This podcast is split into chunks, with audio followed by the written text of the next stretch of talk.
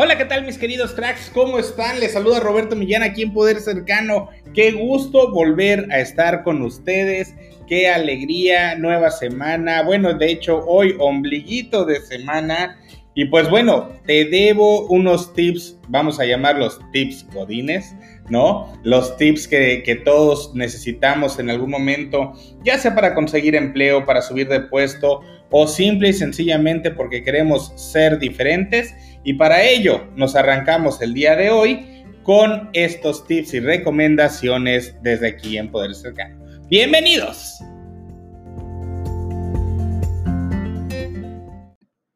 La semana pasada platicábamos acerca del tema de la prospección directa. Ya habíamos hablado y platicado sobre la cuestión de eh, las bolsas de trabajo, platicamos también sobre el tema de cómo hacer para conseguir el empleo en la empresa que tú quieres y cómo llegarle a ese eh, jefe, probable jefe que pudiera revisar tu currículum y conseguirte esa entrevista. Lo platicamos la semana pasada.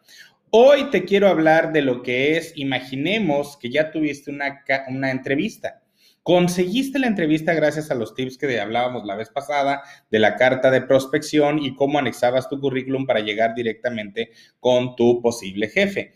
Hoy te quiero hablar ahora de la carta de agradecimiento. Esto es algo que normalmente nadie hace. Cuando tú terminas una entrevista, pues sabemos que a veces los nervios nos pueden ganar y, y híjole, no hacer las cosas tan bien como quisiéramos, ¿no? Y eso es muy frustrante para todos. Siempre pasa que salimos de la entrevista y decimos, híjole, debía haber contestado esto, híjole, me puse nervioso, ¿por qué no le dije aquello? Estoy seguro que lo pudiera haber hecho mejor, qué sé yo. Y a veces simple y sencillamente, si no es porque te pusiste nervioso, simplemente por reflexión de todo lo que platicaste con la persona que te entrevistó, dices, híjole, pude haber hecho o dicho esto también. Entonces, ¿qué es lo que hace una carta de agradecimiento? Pues justamente hace eso, da las gracias a la persona que te entrevistó por la entrevista, pero estas gracias que tú vas a entregar no solamente es, oye, pues muchas gracias por la entrevista que tuvimos, sino además te va a servir como una segunda oportunidad de venta. Recordemos que ir a conseguir trabajo no es otra cosa que ofrecer nuestros servicios profesionales y que por lo tanto no se trata de ir a pedir, sino es ofrecer, es de ir a dar, es de ir a nosotros a vendernos. ¿Sí? En el buen sentido, por supuesto, mis queridos cracks, pero a eso me refiero, que nosotros nos vamos a ir a vender. Entonces la carta de agradecimiento te va a volver a poner y a posicionar en la mente. Imagínate que la persona que te entrevistó no solo fue a ti, entrevistó a otras cinco o seis personas y entonces pues tuvo una opinión buena, mala, regular de cada uno de ustedes. Lo que tú tienes que hacer al día siguiente de haber recibido la entrevista es hacerle llegar esta carta donde le dices, Hola, ¿qué tal? Oye, te quiero en primera instancia agradecer eh, aquella entrevista que tuvimos el día de ayer.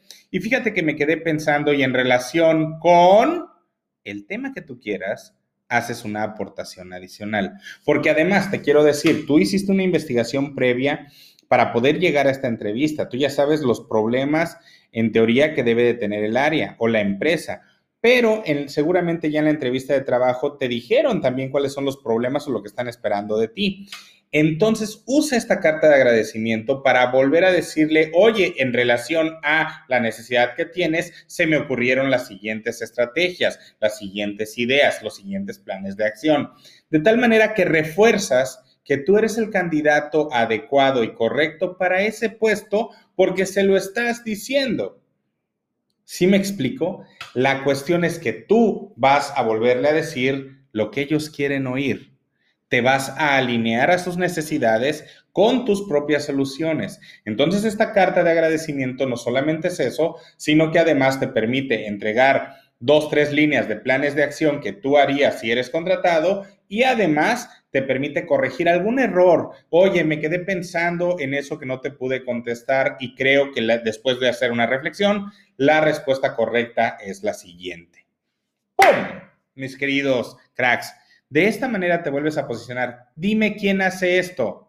Realmente nadie. Yo no conozco muchas personas más que los coaches que yo atiendo cuando les ayudo con estos temas que hacen una carta de agradecimiento.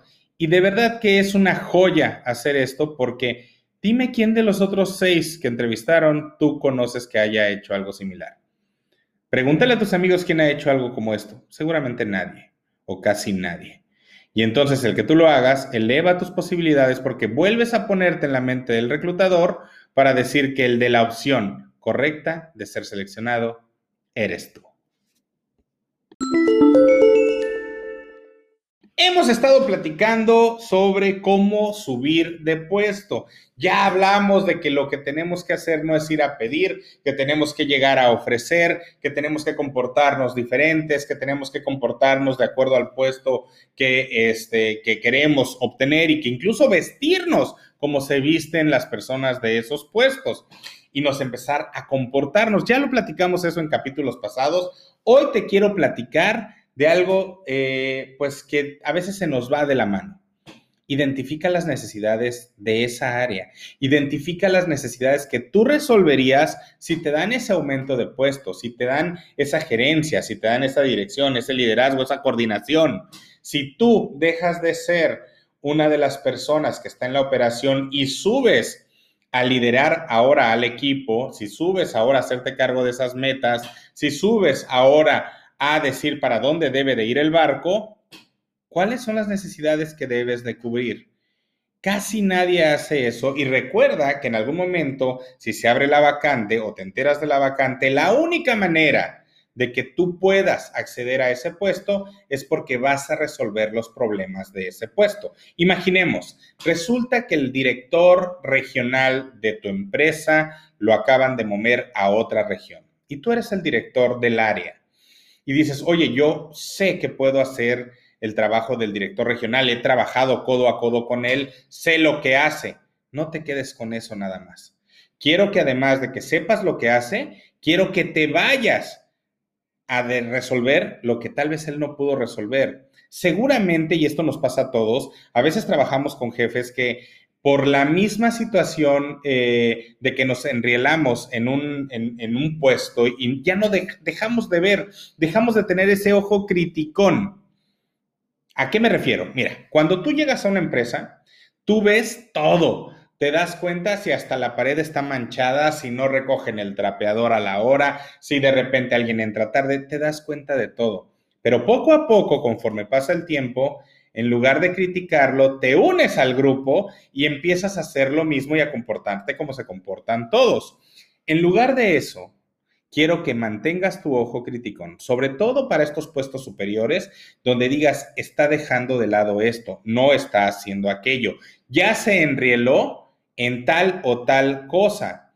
Y entonces tú cuando llegues a esa entrevista, digas, hey, yo puedo solucionar esto, esto, esto y esto que nunca ha sido solucionado, porque además sé cómo hacerlo. Nuevamente, te estás vendiendo, pero ahora desde el plano de soluciones y las soluciones las vas a ofrecer porque ya conoces cuáles son las necesidades y retos a cubrir de esa área. Así que ahora, si tú quieres subir de puesto, recuerda este tip Identifica cuáles son las necesidades del puesto, cuáles son las necesidades del área, cuáles son esos, esas cosas que no se hacen o que no se logran y que a lo mejor tú ya dijiste cómo se va a hacer y entonces cuando llegue el momento lo puedas solucionar. Ojo, claro que vale mucho la pena y que, por favor, no me, no me vayas a malinterpretar. Si tú ves las soluciones mientras estás en un puesto anterior, trata de darlas, trata de solucionarlas, no te, ay, las voy a guardar hasta que se, llegue, se dé la oportunidad. No, si lo que tú tienes que hacer mientras estás en el puesto que estés es destacar, tienes que destacar. Pero eh, a lo que voy es que hay veces que incluso tú das la solución, pero tu jefe no te escucha o esa persona no te escucha. Entonces, esa la guardas, no la desperdicias y cuando llegue el momento, llegas a ofrecer esa solución. Así, de esta manera va a ser más fácil puedas subir de puesto. Así que a partir de hoy, ojo criticón y a identificar las necesidades que hay en las demás áreas.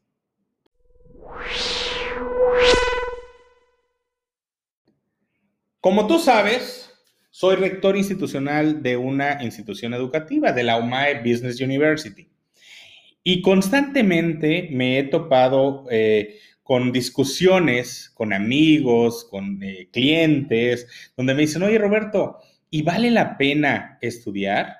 ¿Vale la pena seguir pagando los estudios?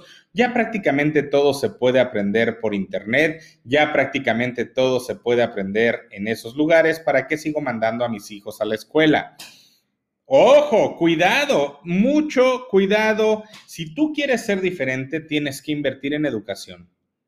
Conocemos personas que no estudiaron nada, que no terminaron más que la primaria, secundaria, qué sé yo, y que son sumamente hábiles y listos y que se les nota que ya traían algo. Pero pregunto, ¿cuántas personas conoces así? No las cuentas con más allá de una mano. Yo las cuento con una mano. O sea, son muy pocas. Y también te das cuenta, y lo voy a decir de esta manera, quién estudió y quién no estudió. Lo sabes de esa forma. Por lo tanto, invierte en tu educación. Invierte en tu educación. Bien importante, hoy hay opciones de que puedas sacar la primaria, la secundaria, si es que no la tuvieras, de una manera muy sencilla a través de exámenes. La prepa se puede sacar en tres meses. En tres meses. Hablo de personas, por supuesto, que no la estudiaron en su momento y que pueden llevarla a cabo a través de exámenes. La Secretaría de Educación está dando muchas oportunidades para gente que quiere superarse. Las carreras universitarias, hay carreras en tres años. Y te pongo contextos. Cuando yo estudié la carrera, yo estudié en una universidad semestral, de la cual estoy muy orgulloso de haber estudiado en ella. Pero vamos, si estamos hablando que eran eh, clases de lunes a viernes, estamos hablando que teníamos 20 clases por mes en promedio, ¿no? Si yo te hablo de 12, de 10 meses, porque teníamos, vamos a pensar, dos de vacaciones, estamos hablando que iba 200 días a la escuela. Por cuatro años y medio, yo para terminar mi carrera, tuve que asistir 900 días a clases. Hoy hay escuelas que puedes estudiar solamente en fin de semana, donde asistes básicamente 48 eh, sábados de un año a clases, donde en tres años terminas, son 144 veces que vas a la escuela.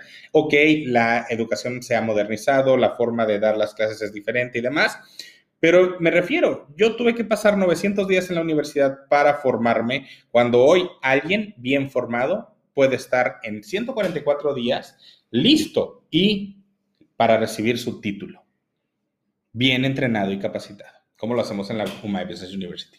Entonces, bien importante invertir en tu educación y aquí me te voy a dar dos tips. Número uno, el primero, si tú vas a invertir en educación formal, ¿cuáles son las ventajas y qué es lo que no te da la educación informal? La educación formal te da una estructura. Si tú quieres aprender, qué sé yo, de programación, pues te va a decir tienes que tomar estas materias. Te da disciplina, porque al final del día si no vas, repruebas y por lo tanto, pues no vas a acreditar por lo mismo, tú no vas a llegar a obtener tu título. No vas a obtener ese papel que hoy por hoy en Latinoamérica y en muchas partes del mundo, sin ese papel tú no puedes ejercer. Tú puedes aprender medicina en Internet, pero no te van a dejar ir a atender a alguien a un hospital si no eres doctor, con una licenciatura, si no eres médico, licenciado en medicina. Entonces, eso es una realidad la educación formal te da disciplina, te da estructura y te da ese papel que te da validez. Pero no te quiero cerrar las puertas. Resulta ser que en estos momentos tal vez tú no puedes estudiar de manera formal, tal vez no está dentro de tu presupuesto, tal vez no tienes otras responsabilidades que cubrir. Eso no es pretexto para que no inviertas en tu educación. Hoy, ahora sí, voy del lado positivo, en Internet encuentras todo en plataformas como YouTube. En este podcast que estás escuchando, estás, estás aprendiendo algo. Entonces, tienes Google, tienes varias plataformas gratuitas, de hecho, varias universidades ofrecen cursos gratuitos, nosotros estamos por hacerlo también, y de esa manera puedes ir aprendiendo. Y si no, te vas a la parte más vieja del mundo, a leer. ¿Y qué leo, Roberto? Lee todo, lee lo que puedas. Comienza con una revista, comienza con una historieta, no me importa, pero hazte el hábito de leer y después comienza a leer libros. Yo tengo dos libros que leo normalmente al mes. Uno tiene que ver con una cuestión personal, más de gusto, una novela, un thriller, un algo que se me antoje, eh, y otro tiene que ver más con conocimiento, algo que yo necesite desarrollar para mí. Eh, y en ese momento, oye Roberto, es que yo no tengo tiempo de leer libros, no inventes. Ok, ya existen los audiolibros, ya no hay pretexto. En lugar de estar escuchando música cuando vas camino al trabajo, cuando vas este, a hacer ejercicio, escucha un audiolibro, escucha un podcast. Y eso es como si estuvieras leyendo, te está culturizando. Y eso es invertir en tu educación. Si tú quieres verte diferente de todos los demás compañeros que tienes en el trabajo y que eso te ayude para subir de puesto, para escalar, para ser mejor en esa empresa, invierte en educación. Y cuando es gratis la educación, como los casos últimos que te estaba mencionando, lo que tienes que invertir es tiempo. Y si tú me dices, Roberto, es que no tengo tiempo de estudiar, te pongo un reto. ¿A qué horas te levantas? ¿Ya? ¿Ya me dijiste a qué horas? Bueno, levántate 15 minutos antes y usa esos 15 minutos para estudiar, para leer, para ver un video, para escuchar un podcast. Después que lleves dos semanas haciendo eso, súbele 5 minutos y levántate 20 minutos antes. Y después 25 y después 15 minutos. Y trata al menos de estudiar una hora. Una hora, poco a poco te puedes acostumbrar a levantarte una hora antes. Y lo vas a poder hacer. Entonces sí tienes tiempo. Te puedes levantar una hora antes o te puedes acostar una hora después y vas a tener tiempo para estudiar, para invertir en ti, para invertir en tu educación y vas a ver cómo le vas a agarrar el gusto muy rápido cuando aprendas algo y lo pongas en práctica, como los consejos que te doy aquí en Poder Cercano, ponlos en práctica, te reto. Vas a ver que te van a funcionar y entonces te vas a volver adicto de aprender. No vas a parar nunca de aprender.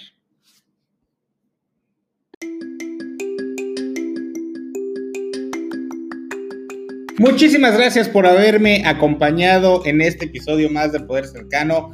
Nos vemos, nos escuchamos más bien pronto nuevamente para seguir con estos temas. Seguramente nos vamos a escuchar este viernes con el tema de emprendimiento. Voy a hacer un dúo con Ricardo Holguín, también de Romo Consulting Group. Entonces te espero por ahí. No olvides seguirme en todas mis redes y continuar las pláticas que tenemos en estos podcasts. En todas mis redes Twitter, Instagram, Facebook, todo estoy como TikTok, Roberto Millán M. Así de fácil.